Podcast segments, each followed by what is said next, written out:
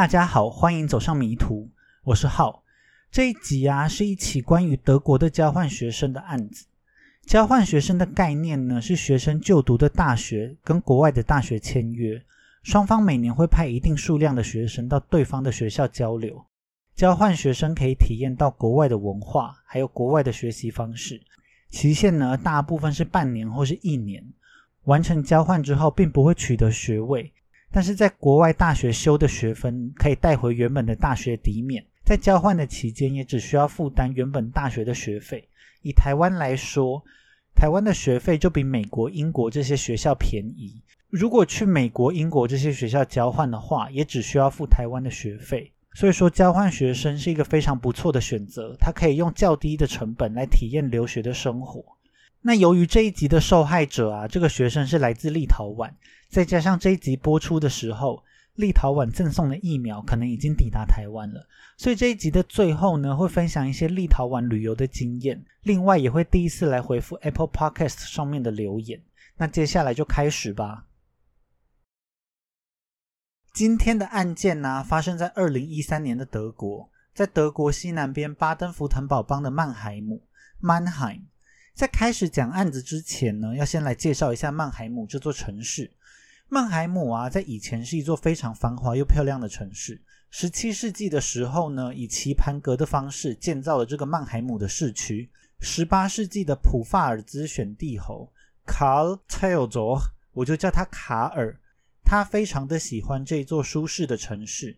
当时普法尔兹选侯国的宫殿就在曼海姆，卡尔就很认真的建设曼海姆这个区域，他盖了一堆的博物馆啊，跟培养了大量的艺术家。当时曼海姆的宫廷剧院聚集了来自欧洲各地的名流演员，宫廷乐师呢也是当时欧洲一等一的人才，连莫扎特都曾经来申请加入，不过被曼海姆拒绝了。可以看出呢，曼海姆在当时是有多风光，风光到在一七七七年的时候，因为巴伐利亚选侯国绝嗣，王位由卡尔这个近亲继承的时候。卡尔因为太喜欢曼海姆了，他完全不想搬到慕尼黑，所以呢，他就千方百计的想要把巴伐利亚卖给奥地利，结果就引发了一场巴伐利亚的地位争夺战。最后搞了半天呢，还是由卡尔来继续统治哦。但是卡尔还是不死心，他干脆把原本位于慕尼黑的巴伐利亚选帝侯的办公地点呢，都迁到了曼海姆来。但是因为啊，巴伐利亚那边的反弹声浪实在是太大了，卡尔最后还是不得不搬去了巴伐利亚。连那些剧院啊、乐师啊，也都跟着去了慕尼黑，曼海姆的黄金年代就跟着结束。在这之后呢，在第二次世界大战的时候，曼海姆又遭遇到了更大的危机，几乎整个城市啊都在战争的轰炸之中化为灰烬。德国当时很多的城市就都碰到相同的问题，曼海姆呢选择以功能性为第一优先，看怎么样盖可以最快的盖好房子，他们就会怎么盖。所以呢，很多房子就都没有兼顾到审美，曼海姆啊就变成一个常常被嘲笑是德国最丑城市之一的地方。幸好曼海姆人还会开玩笑，他们就会自嘲说，虽然住在一个很丑的地方，但是在大约二十分钟车程的地方呢，就是德国最漂亮的小镇之一海德堡。觉得呢，他们如果想要接受美的熏陶，随时都可以到海德堡，海德堡就像是他们的后花园一样这么方便。不过曼海姆的这个丑啊，是架构在欧洲水准的审美之上，所以大家就不要误会说真的长得有多丑。我自己觉得呢，其实是一个蛮正常的地方。虽然没有特意盖出一个充满可爱小房子的老城区，但是其实跟台北相比，曼海姆的街景还是蛮漂亮。台北跟曼海姆之间的差距呢，就像是差了好几百万个铁皮屋跟顶楼加盖这么多吧。曼海姆人呢，同样也重建了普法尔兹选帝侯的宫殿。但是他们决定只重建这个宫殿的外观，内部则改建成现代的装潢。现在这座宫殿呢，里面就是曼海姆大学。曼海姆的老城区也是按照战前的棋盘格方式重建，以曼海姆宫殿为基准，面对的半圆形地区啊，像是一个棋盘一样，每一个街区都是棋盘上的一格。宫殿前面的大马路为中心，南北向用罗马字母来标示，东西向用阿拉伯数字来标示。越靠近中心的数字就越小。例如 A 街区呢有 A 一到 A 五，B 街区有 B 一到 B 七，非常的简单易懂。如果是住在曼海姆老城区里面的话，地址就不会有街名。只会有像 A 三啊、R 五啊、K 七啊这样用英数字组合来标示房子所在的街区，地址就会看起来非常的特别。我也会把这个曼海姆的空拍图放在 IG 上面，大家可以来看看这个棋盘小镇长什么样子。主要是可以看看案发地点的相对位置，对于了解案件也就会有帮助。讲了一大堆的背景介绍啊，终于要讲到重点了。在二战后的曼海姆啊，渐渐以曼海姆大学为中心，变成了一个大学城。除了曼海姆大学以外，还有两三个其他的高等学院。这所曼海姆大学啊，是德国非常受欢迎的交换学生学校，因为传统上德国学制的秋季学期要到十月中的下旬才会开学。到圣诞节呢，才是学期中，一直到期末考考完，可能会拖到三四月复活节之前。所以很多的国际学生，他们就很难配合这个德国的时间表。但是曼海姆大学更改了学制，他们把秋季学期呢改成在九月初开学，这样就可以在圣诞节前就放寒假，最晚最晚也会在一月底或是二月初就能考完期末考。所以曼海姆大学啊，就是一所非常受交换学生欢迎的学校。他们一年呢会接待来自超过一百七十个国家的国际学生，人数高达三四千人。台湾像是台大、政大、中山大学等等，都有跟曼海姆大学签订交换学生的契约，一年会有几十个台湾学生前往曼海姆。今天这个案件呢，也是要告诉大家，虽然国外的生活很有趣，尤其是夜生活很丰富，但还是要多多注意自身的安全。在二零一三年呢，曼海姆老城区里面就发生了一件让全城都难以置信的交换学生命案。二零一三年十月四日晚上六点半左右，一个在城市里面到处捡宝特瓶的拾荒妇女，在曼海姆 C 八街区的外围发现了一具女性的尸体。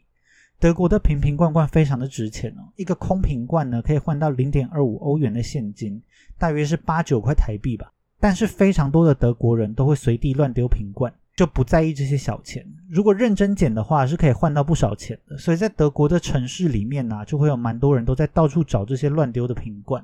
那这具女尸体呢，是被弃置在矮树丛的下面。这个拾荒妇女啊，就马上报了警。警察到场之后，很快就确认了这个受害者的身份。受害者呢，是来自立陶宛的 Gabriela Zet。由于德国对很多案件的资讯都很保密，所以在网络上找不到这一位受害者的全名。我就叫他佳佳。警方呢，马上就成立了一个二十五人的特别小组来调查这个案子。这个特别小组的代号呢是凯撒 （Kaiser）。这个凯撒小组的第一件事啊，就是要确认佳佳最后一次被看到是什么时候。很快的，警察就询问到了线索。这个时候啊，才开学几个星期，正是学校活动最多的时候，让新抵达曼海姆的学生可以在短时间内熟悉环境，跟交到新的朋友。在佳佳尸体被发现的前一天晚上，也就是二零一三年的十月三日，这一天呢是德国的国庆，所以放假一天。曼海姆大学的宫殿前院呢，就举办了一个在学校看电影的活动。有人就确认说，佳佳大约在晚上的九点半到十点之间离开了这个活动的现场，在那之后就再也没有人看过佳佳的身影了。下一次佳佳再出现在大家的视线之中，就是一具在 C 八的冰冷尸体了。在后续的尸检报告跟调查报告中显示，佳佳是被凶手用脖子上的围巾勒死的。发现尸体的地方呢，应该就是案发的地点。在佳佳的身上有被强暴的痕迹，在她的阴道里面呢，留有凶手的精斑。采集到的 DNA 对后来的破案有很大的帮助。在死者的随身物品之中，除了钱财遗失之外，警察发现佳佳的华为手机也不见。除了调查佳佳的最后身影之外，警察也立刻跟佳佳住在立陶宛的家人通了电话。立陶宛呢，原本应该是一个台湾人比较陌生的地方，唯一有接触到的，可能就是在地理课本里面会写这是波罗的海三小国的其中一国。不过呢，其实这个小国并不小，它面积有将近台湾的两倍大。这一阵子啊，因为立陶宛赠送台湾疫苗的关系，所以立陶宛一下就在台湾打响了知名度。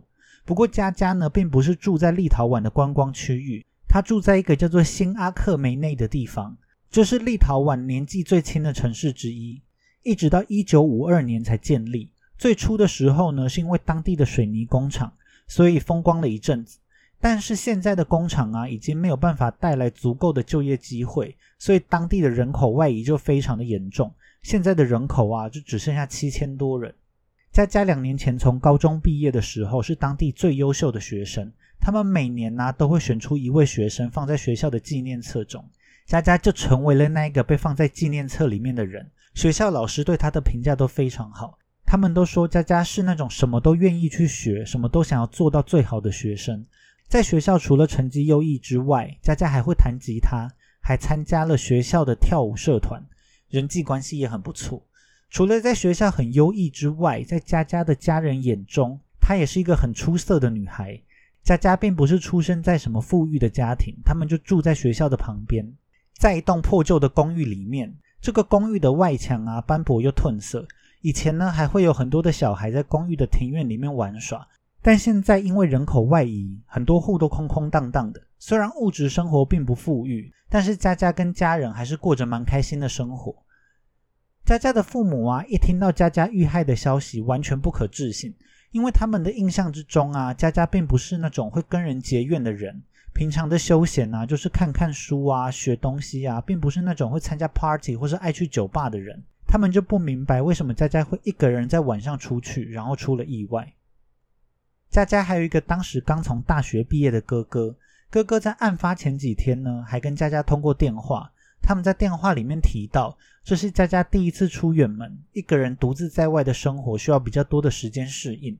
不过，经过几周的时间之后，佳佳已经开始习惯德国的生活，准备要好好的体验他交换学生的日子了。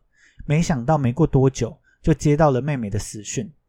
哥哥跟佳佳在高中毕业之后，都搬到了立陶宛的首都维尔纽斯念大学。佳佳如果要完成学位的话，必须要有交换学生的经验。由于在这之前呢，佳佳已经学了好几年的德文，他甚至选择用德文来考自己高中的毕业考试，所以对佳佳来说啊，到德国交换是一个理所当然的选择。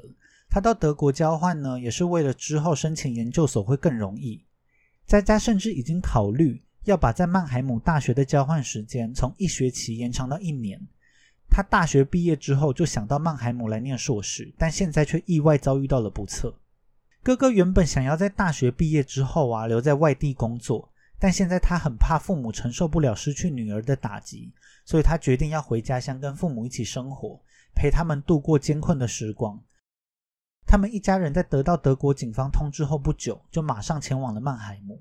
最开始让警察困惑的地方，跟佳佳的家人所困惑的点是一样的：为什么佳佳会晚上一个人出现在 C 八外围这边呢？因为如果是晚上九点半到十点这段时间，从学校的宫殿前院出发的话，从学校是还有公车可以回到佳佳住的地方的。佳佳所住的学生宿舍啊，叫做 Hafenstrasse，直翻的话就是港口街。这个宿舍啊，就在曼海姆棋盘市区外围的一点点。曼海姆的大众运输啊，单程票价大约在二点五欧元左右，大概是台币一百块吧。因为蛮贵的，所以就会有人选择省钱而用走的。这也是曼海姆市区很大的特色之一。它的这个棋盘格市区啊，其实非常的小，到哪里用走的都不会感觉太远。虽然这一个 Hafenstrasse 已经是在棋盘外面了，但其实还是蛮近的哦。从学校走大概二三十分钟是可以走得到的。但是即使佳佳是用走的，他在晚上一个人走也应该要尽量走市区的大马路啊。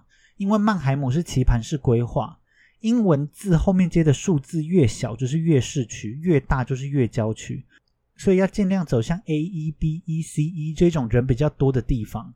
那 C 八一听就知道离中心有八个街区，虽然还是在棋盘市区之中，但它已经是最外围了。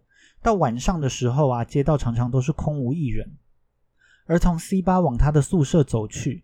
路上还会经过一个叫做渊布许的地方，这个渊布许啊是棋盘市区中酒吧跟夜生活林立的区域。到晚上呢，会有比较多的醉汉，自己一个人走有可能会比较不安全。不管怎么样呢，应该要尽量避开这里，会比较符合常理。更让大家觉得危险的是，佳佳城市的这个 C 八外围啊，根据警方的说法，是曼海姆市区毒品的集散地。晚上呢，会有人在这边兜售毒品。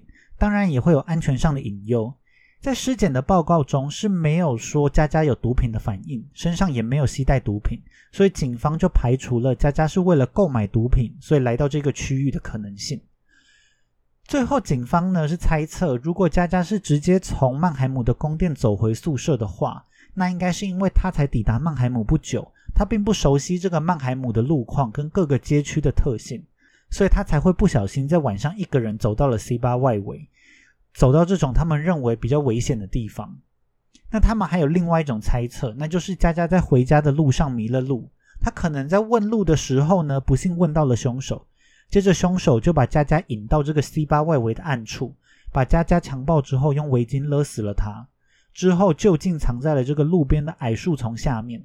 这个 C 八外围啊，虽然白天人来人往，但还是一直到隔天下午的六点半，才有人发现了佳佳的尸体。不过，我觉得这个不熟悉路况啊，或是迷路的说法，有一点点说不通。虽然 C 八呢已经是曼海姆老城的外围了。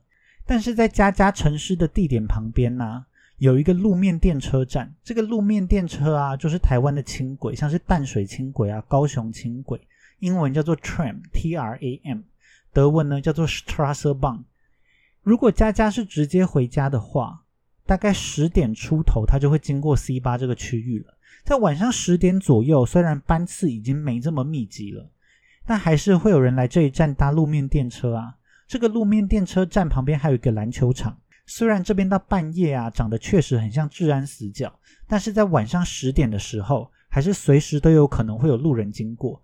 如果凶手要跟佳佳搏斗，然后先奸后杀的话，多多少少应该还是需要一点时间。佳佳受到攻击的时候发出的声音，就很可能会被路人听到。凶手如果真的是在晚上十点多作案的话，他所要承受的风险是真的蛮高的。所以我自己是觉得佳佳可能是有先去其他的地方，到了半夜啊，他才要回去在哈芬 Strasse 的宿舍。因为根据当时的报道，在晚上十一点四十五分到凌晨一点这段时间，他并没有车可以回去。在这段时间要回去的话，佳佳可能就会被迫要步行的回家，才会不幸的遇到凶手。但如果是这一个说法，也有奇怪的地方，因为在学校看电影之后，就没有人再看过佳佳的下落了。而这个谜团呢，最后因为凶手落网之后，他完全不愿意透露任何的作案细节，所以真实的案发状况如何，就没有任何人知道了。虽然说凶手在现场留下了 DNA，但是呢，警方回去比对之后，却没有在资料库中发现匹配的资料。这个凯撒小组啊，人数就越加越多，马上就变成了一个将近六十名警察的大组。可以看出曼海姆警方想要尽快解决这个案子的决心，但是警方啊，现在手上的线索并没有什么进展。他们只知道那天晚上佳佳有去学校看电影，他们也在曼海姆啊找可疑的人来采验 DNA。他们验了超过三百个人，大部分呢都是在 C 八外围游荡的醉汉跟吸毒犯，但是他们并没有找到相符的人。在十月八日的时候，警方就提供了一万欧元的悬赏金，大约是当时的四十万台币，希望有人可以提供这个案件任何的相关线索。到了十月十日，曼海姆发起了大型的悼念活动，佳佳的家人呢也都抵达了现场。佳佳的事件呢，让很多曼海姆人都觉得不可思议，觉得治安亮起了红灯，因为很多人都可能会遇到佳佳这样的状况，可能是去酒吧，可能是去夜店。他们在结束之后呢，都需要在半夜回家。而佳佳被杀害的地方，其实还算是曼海姆蛮市中心的地方哦。如果连这样的地方都会发生这样的事，更不要说有些人要走三四十分钟回到郊区或是隔壁镇路德维西港的家了。而且大家也很不理解的地方是啊，警方明明知道这个 C 八外围是一个治安有隐患的地方，但却竟然是不管不顾。大家都同情佳佳的遭遇，希望以后不要再发生这样的事情。所以佳佳的悼念活动呢，一共吸引了超过三千人来参加。下午的时候啊，先在学校举办了悼念仪式，接着大家就一起拿着鲜花，点着烛光，穿越了曼海姆的市区，做一个大游行。最后，大家就把蜡烛跟鲜花放在了佳佳出事的地点。到了十月十五日的时候。案情还在焦灼，但是佳佳的家人已经要离开德国，返回立陶宛。他们带着佳佳的骨灰一起返回了立陶宛。而在他们离开后不久，案情就有了突破。到了十月十八日，警方就宣布案情有了重大的进展。警方呢，把杀害佳佳的凶手跟之前同样发生在德国的两起袭击案件联想在了一起。虽然警方一开始的 DNA 比对并没有找到凶手。这样证明凶手在德国并没有前科。但是当警方把这个犯人的 DNA 啊跟其他未解事件做一些比对之后，他们就发现了杀害佳佳的凶手，他的 DNA 曾经出现在曼海姆附近的小镇 Spire 施派尔，在这里发生的一起袭击事件。这个施派尔啊，也是有些观光客会去的地方，因为镇上呢有一个长得蛮普通，但是被列为世界文化遗产的教堂。在二零一三年八月十日。接近午夜的时候，有一个四十八岁的妇人啊，突然被人袭击。凶手呢，朝着妇人的脸打过来，并大力的攻击了妇人的脖子。妇人一共被大力的揍了五拳。妇人虽然没有坐以待毙，马上就开始反抗，但还是被犯人掐住了脖子。最后，他被犯人掐到失去了意识。不过，犯人并没有确认妇人是不是已经死了，所以妇人最后虽然受了重伤，但还是逃过了一死。犯人就抢走了富人的包包跟手机之后仓皇逃开。有点讽刺的是，这个富人包包里面的钱呐，大概只有五十欧元，也就是两千台币左右。这个四十八岁的富人就提供了很清晰的犯人特征：凶手大约是一百八十公分高，身材精实，但并不是很多肌肉的巨巨。他身形修长，相貌整洁，看起来可能三十岁左右。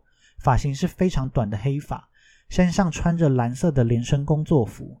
而且很重要的是啊，在犯案的过程中，富人听到啊，这个犯人除了德文之外，他还讲了某种东欧的语言，所以他猜测犯人可能是混血儿，或是从东欧来的移民。除了施派尔的案件之外，在警方发布消息的前一天，十月十七日，在曼海姆西北边约三十公里的绿城 Grünstadt，警方也接到了报案，有一对姐妹啊，她们分别是十三跟十七岁。他们在火车站里面遭到了怪叔叔的攻击。这个怪叔叔啊，把两姐妹逼到了火车站地下道的角落。最后是因为姐姐的身上带了一把剪刀，在用剪刀反击之下，两姐妹就找到了空档可以逃跑。这个怪叔叔才没有成功。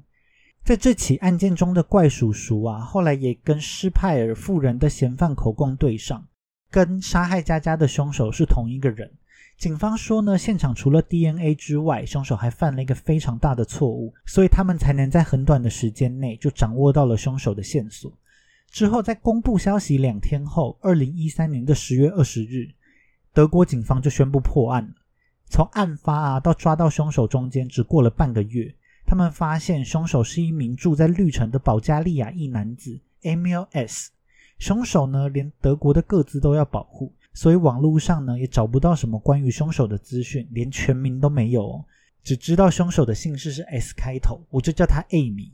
这个艾米呢是来自保加利亚的多布里奇，多布里奇是保加利亚东边黑海附近的小城市。在十八岁的时候，艾米就已经结婚了，之后她生下了两个小孩，但是这两个小孩几乎完全不认识自己的爸爸，因为在接下来的时间里面呢，艾米因为大量的抢劫跟窃盗案。在保加利亚总共坐了十六年的牢，其中还包括两起袭击妇女的抢劫案，各被判了六年。可以说是从结婚之后到艾米出现在德国，几乎从头到尾都是在坐牢。然而，欧盟就是一个这么神奇的地方哦。艾米在保加利亚是一个前科累累的人嘛，但是在欧盟境内，艾米可以自由的迁徙啊。到了德国之后，警察系统里面的艾米就重获新生，变成一个完全没有前科的人。在二零一二年，艾米第一次来到德国工作。他在曼海姆东北边的一间拆迁公司里面上班，但是他这次的工作只做了几个月，就返回了保加利亚。到了二零一三年四月，艾米又再次来到德国找工作。这一次呢，他是在施派尔当工人。没过几个月，他就犯下了袭击四十八岁妇女的案件。之后呢，他就搬到了新家绿城。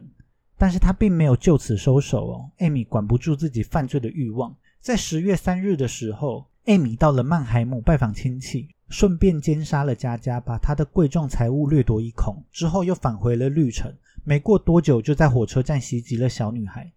在十月二十日，他是在绿城的家中被警方逮捕。至于他为什么这么快就被逮捕呢？警方就有说啊，是因为艾米偷走了佳佳的华为手机，所以警方就顺着这一只手机的讯号，一路追查到了艾米在绿城的家中。虽然艾米是一个前科累累的人，但是可能在犯罪知识这方面还是很新手。大家如果有被偷过手机，可能就知道，大部分的状况啊，手机就会被马上关机，SIM 卡可能就会被丢掉。这可能是偷手机的 SOP，但是艾米并没有这样做。结果就是因为这一只华为手机啊，警方很轻易的就逮捕到了艾米。关于这个华为手机，我有上网查了一下，佳佳的这只手机啊，它的型号是华为在二零一二年推出的 Ascend G 三百，台湾的原厂价只要七九九零哦。这个价位应该并不是什么高阶的机型，卖不到好价钱。在佳佳遇害的二零一三年十月，早就已经不知道被淘汰几轮了吧。不知道为什么艾米在作案之后还要把这只型号落后的手机留着呢？实在是让人想不透啊！在艾米被捕之后啊，曼海姆居民的心中大石也跟着落地了，但还是有留下一些影响。曼海姆就突然开设了很多女子防身术的课程，像曼海姆大学原本就有开设这类型的课程，但是过往啊都是乏人问津，结果在案发之后啊，报名的人瞬间就爆满。曼海姆市区的夜生活也受到了影响。不过，要德国人晚上不喝酒，周末不 party，简直是要了他们的命嘛。所以，他们的应变措施呢是九照喝，五照跳。但是回家要记得不要用走的，大家就改搭计程车。到了晚上，计程车的生意就好到不行，或是大家会成群结队的一起回家，大大提升了居民的安全意识。但是要大家每天搭计程车是不可能持续太久的嘛，尤其是曼海姆大学的学生会很不方便呐，因为曼海姆的学生宿舍其实大部分都在郊区，佳佳所住的那个哈芬斯特拉瑟已经是非常市区的了，所以曼海姆的政府啊就跟营运当地大众运输的公司协商，希望未来能够有更多的夜间交通，所以当下曼海姆就引进了几条夜间路线，确保夜归人可以平安到家。在艾米被抓之后啊，艾米从头到尾都是保持沉默，什么都不说。检方最后呢，以性引起的谋杀罪、杀人未遂、抢劫罪还有伤害罪起诉了艾米。检警呢认为艾米就像是一颗随时都会爆炸的炸弹一样危险。从过往的犯罪记录来看，艾米以后再犯的几率也非常的高，应该要被判处终身监禁，把艾米跟社会永远隔绝开来。因为艾米什么细节都没有透露啊，所以最后的犯案过程也都是警方的猜测哦。他们猜测艾米是随机作案，他挑了刚好经过的佳佳来作案。他先把佳佳拖到了草丛之中，接着就跟佳佳展开了搏斗。佳佳在这个过程之中呢，至少挣扎了十分钟。之后在佳佳无力的时候，艾米就用佳佳的围巾勒死了佳佳。艾米强暴的是佳佳的尸体。其实这样的推测跟一开始所说的大同小异。但是因为尸检报告的关系，所以从强暴变成了奸尸。不过面对这样的推测啊，艾米也是保持沉默，他只有透过律师出来发言。律师还说啊，艾米在这整个诉讼的过程中，他都会保持沉默。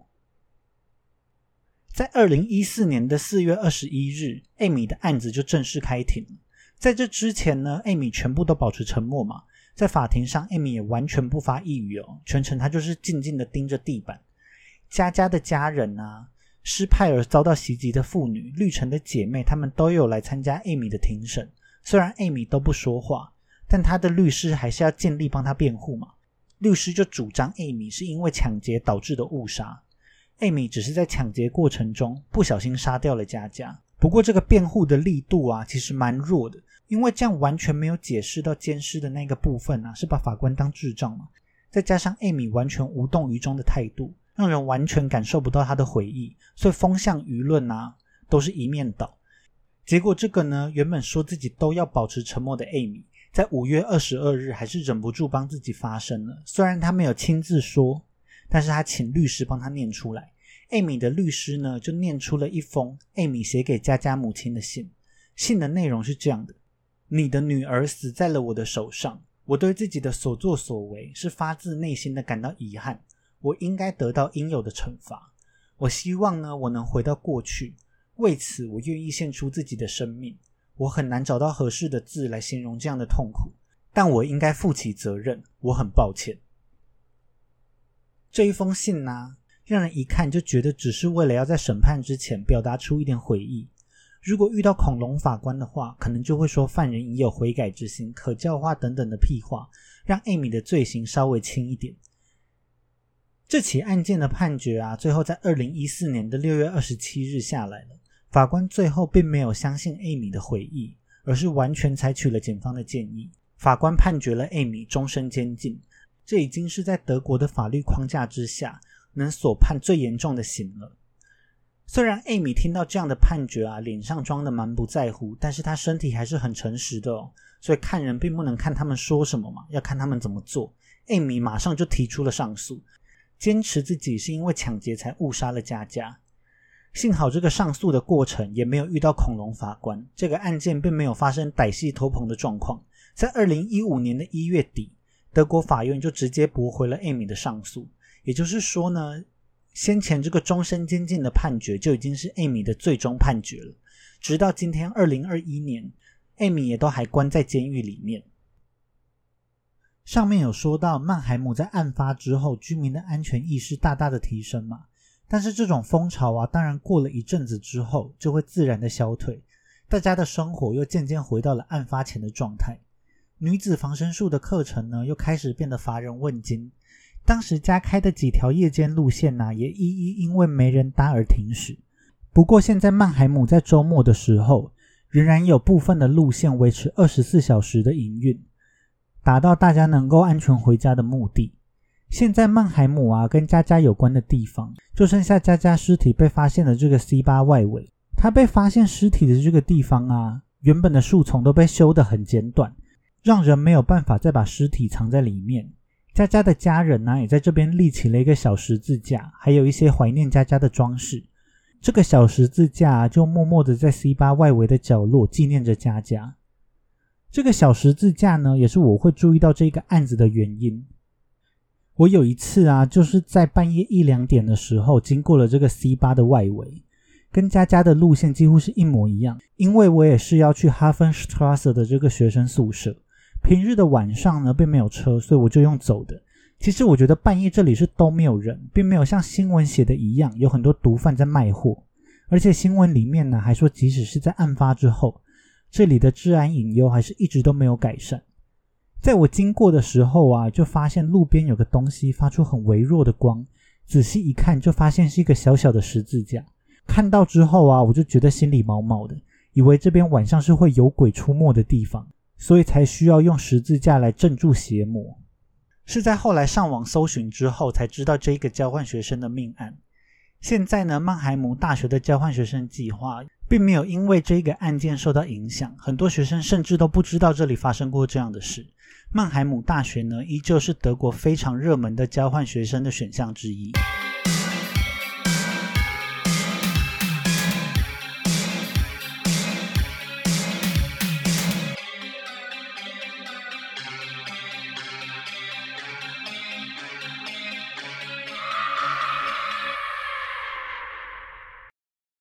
不知不觉，迷途也已经二十集了。不过，Apple Podcast 的评论依旧很少，目前呢只有六则评论，而且其中还包括了一个一星的评论跟一个两星的评论。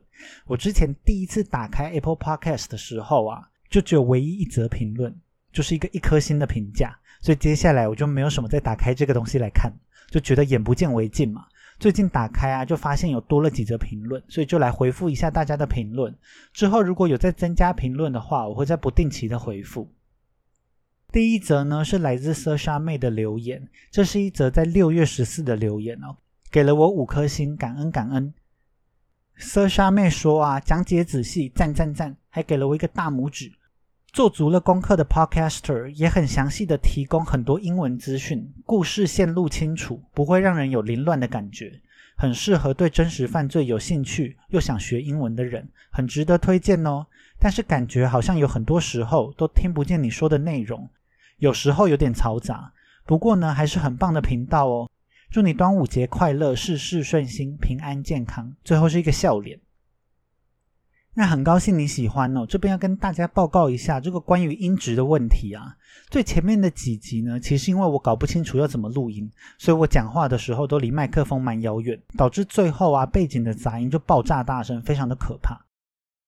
后来在某一集的时候啊，我甚至在录音的时候不小心把麦克风关掉，然后我就都没有发现，所以这段时间呢，其实我就等于是在用笔电录音，麦克风就摆在那边变一个装饰品。这就导致啊，后面几集的音质非常的可怕。因为我在剪辑的时候都没有戴着耳机，所以并没有发现这个问题。但就开始有人跟我反映说啊，诶，这个音质听起来怎么有点问题？然后我才戴上耳机来听听看，一听之下真觉得哇，我的天哪，这个音质怎么会这么可怕呢？我觉得大家如果有从前面开始听到现在的话，我只能说非常的了不起。幸好在录第十八集的时候啊，我终于发现了这个麦克风没开的问题，所以现在啊，音质应该是有回归正常该有的状况。希望现在我说的内容就都可以听清楚啦。也祝 Sasha 你事事顺心、平安健康。下一则是 Miss Young 七八在七月四号的留言，他也给了我五星评价。他说很用心的 Podcaster，也给了我一个大拇指。内容丰富，案件选择也很多元。在选案件的时候啊，我希望是可以比较广，相同类型的案件我就尽量不要放在一起。在这边也可以预告一下，因为下星期是农历七月，要鬼门开了嘛。所以会是一个跟鬼啊、跟幽灵比较有关的案件，就请大家敬请期待喽。在下一则的留言呢，是七月七日留言的 German Beginner，他也给了我五星，真是赞赞赞。German Beginner 说啊，声音好遥远，音质闷闷的感觉好远。若是能稍微改善、清晰些，会是个很棒的节目哦，加油！在加油后面呢，有一个很壮手臂的贴图。那现在啊，音质应该是有很明显的改善，应该是已经有清晰起来了。如果大家觉得不错的话，就希望多多推荐给对真实犯罪有兴趣的朋友啦。最后一则呢，是一个七月十四的留言，这则留言是四星留言，留言说呢，Not bad but 不差，但是片头太长，麦克风要改善。其实我觉得啊，以之前的音质来说，给四星也已经算是很赞赞赞了。麦克风现在的状况应该是已经改善了。另外片头的部分呢，大概三十秒，我自己是觉得还蛮有悬疑感的。但如果觉得太长的话，其实可以按快转键，刚好是按两次就可以完全跳过。那以上呢就是迷途至今的全部留言了，就希望大家可以帮忙多多在 Apple Podcast 上面留下评价跟留言。虽然我并不知道它这个演算法是怎么运作的，但是大家都说这样对节目的成长会很有帮助，那就感恩感恩。接下来就来分享立陶宛吧。立陶宛呢是波罗的海三国在中世纪的时候最强盛的一个。它除了曾经建造过立陶宛大公国以外，还跟波兰结成联盟，共同对抗条顿骑士团。后来因为莫斯科大公国进攻这个立陶宛大公国，就逼迫了立陶宛跟波兰更进一步的合作，形成了当时一个强大的国家——波兰立陶宛联邦。不过呢，在台湾的历史课本上啊。大部分是琢磨这个国家的瓦解。在十八世纪末期的时候，俄罗斯、普鲁士还有奥地利三个国家，他们一起来瓜分波兰，而且还瓜分了三次，最后导致这个联邦啊，在一七九五年的时候灭亡，立陶宛的区域就被划入了俄罗斯的领土。接下来的轨迹啊，波罗的海三国的状况都是差不多的，他们一直都是到第一次世界大战之后才独立。在二战之后又被苏联掌控，一直到一九九零年苏联倒台之后才又再次独立。所以现在的立陶宛呢，也是一个很年轻的国家。立陶宛现在的首都啊是在维尔纽斯。今天要分享的是在首都附近的特拉凯。在特拉凯啊有一座很漂亮的湖中城堡，湖景非常的漂亮。从特拉凯的车，从维尔纽斯到特拉凯的车程大概只需要半个小时。大家如果要去完爆立陶宛的话，就可以考虑把这边排进行程。特拉凯在立陶宛大公国的时期，他短暂的当过两年的首都。即使首都移到维尔纽斯之后，特拉凯还是有着重要的政治地位。在十四世纪的后半叶，立陶宛大公为了抵御条顿骑士团，就开始在特拉凯建造了城堡。他首先建成的是特拉凯半岛城堡，湖中城堡则是后续加强的扩建计划。这座城堡啊，在十七世纪与莫斯科大公国的战争中毁去，后面就只剩下断垣残壁。但是现在我们还是能看到这个特拉凯城堡，是因为他们在一九八七年重建了一个，因为是一九八七年才重建嘛，这个城堡看起来是一个非常新的城堡。特拉凯啊是一个湖特别多的地方，湖中城堡是盖在一个非常大的湖上，这个湖上呢有好多个小岛，特拉凯城堡就是盖在其中的一座小岛上。我之前去的时候啊是冬天，看地图就觉得已经到了湖边。却到处都看不到湖，就觉得很不对劲嘛。到处都白茫茫，后来就恍然大悟啊，我们已经走到了湖边，没错。但是呢，因为冬天的关系，整座湖已经完全结冻了，很多人都在湖上走来走去，甚至有人在结冰的湖上面挖洞钓鱼。结冰的湖啊，虽然跟网络上看到的湛蓝湖景差很多，但是可以走在冰湖上面拍照也是非常特别的经验。而且后面的背景就真的是一片白茫茫哦。那在一片白茫茫之中，这个红色的湖中城堡就突出的不行。特拉凯的城堡啊，现在里面已经改建成博物馆了。城堡里面有一些藏品，也会介绍立陶宛啊、特拉凯还有这座湖中城堡的历史。不过这个城堡里面呢，其实长得蛮不华丽的，它看起来是个彻头彻尾的军事堡垒。我自己是觉得这个城堡还是搭配外面的湖景更好看。如果对历史特别有兴趣的人，再考虑入内参观就好。那冬天的特拉凯呢，有够冰天雪地，所以吃一顿热热的食物也是很重要的。我们就看到特拉凯这边有一种特殊的食物，叫做卡拉伊姆水饺 （Kibine），我不太确定是不是这样念。那这个照片我也会放在 IG 上面。虽然说是属于特拉凯这边少数民族的食物，虽然说这边有特别多这种少数民族，也就是卡拉伊姆人。但是其实这种水饺啊，在立陶宛的到处都是吃得到的。卡拉伊姆水饺啊，虽然说是水饺，但是只有外形相似而已。它一颗就蛮大颗的，表皮会烤得硬硬脆脆，里面则是有热乎乎的馅料。内部的馅料其实比台湾的水饺还要多变。整个水饺的味道非常的不错，很值得尝试。而且因为立陶宛的物价不高，所以吃起来非常的划算除了卡拉伊姆水饺之外啊，在同场加印被称为是立陶宛国菜的立陶宛水饺 s e p e l i n e 我也不知道是不是这样念。照片我会放在 IG 上。这个立陶宛的国菜啊，是以二十世纪初期的齐柏林飞船 Zeppelin 命名。但实际上啊，这道菜是一个比齐柏林飞船历史更悠久的食物。但是因为在二十世纪初啊，齐柏林飞船正夯。因为这个立陶宛国菜的外形跟齐柏林的飞船相似，所以就赶着热度，把菜名从原本的名字改成了齐柏林飞船。虽然在二战过后，齐柏林飞船已经销声匿迹了嘛，但是这一道立陶宛国菜仍然保持了当时的名字。不过我对立陶宛这个国菜的评价就没有刚刚这个卡拉伊姆这么高了。这个齐柏林飞船的做法是在马铃薯面团里面包入馅料，基本上各家有各家的做法，你爱包什么馅就包什么馅。面团的口感啊，也会因为你用料的比例而有很大的差异。齐柏林飞船的料理方式以及它的口感，都跟德国很常见的一种食物，一种马铃薯团子叫做 Knödel，非常的类似。而德国的这个马铃薯团子啊，是一个我非常不喜欢吃的食物，它黏黏的口感，我觉得蛮不 OK 的。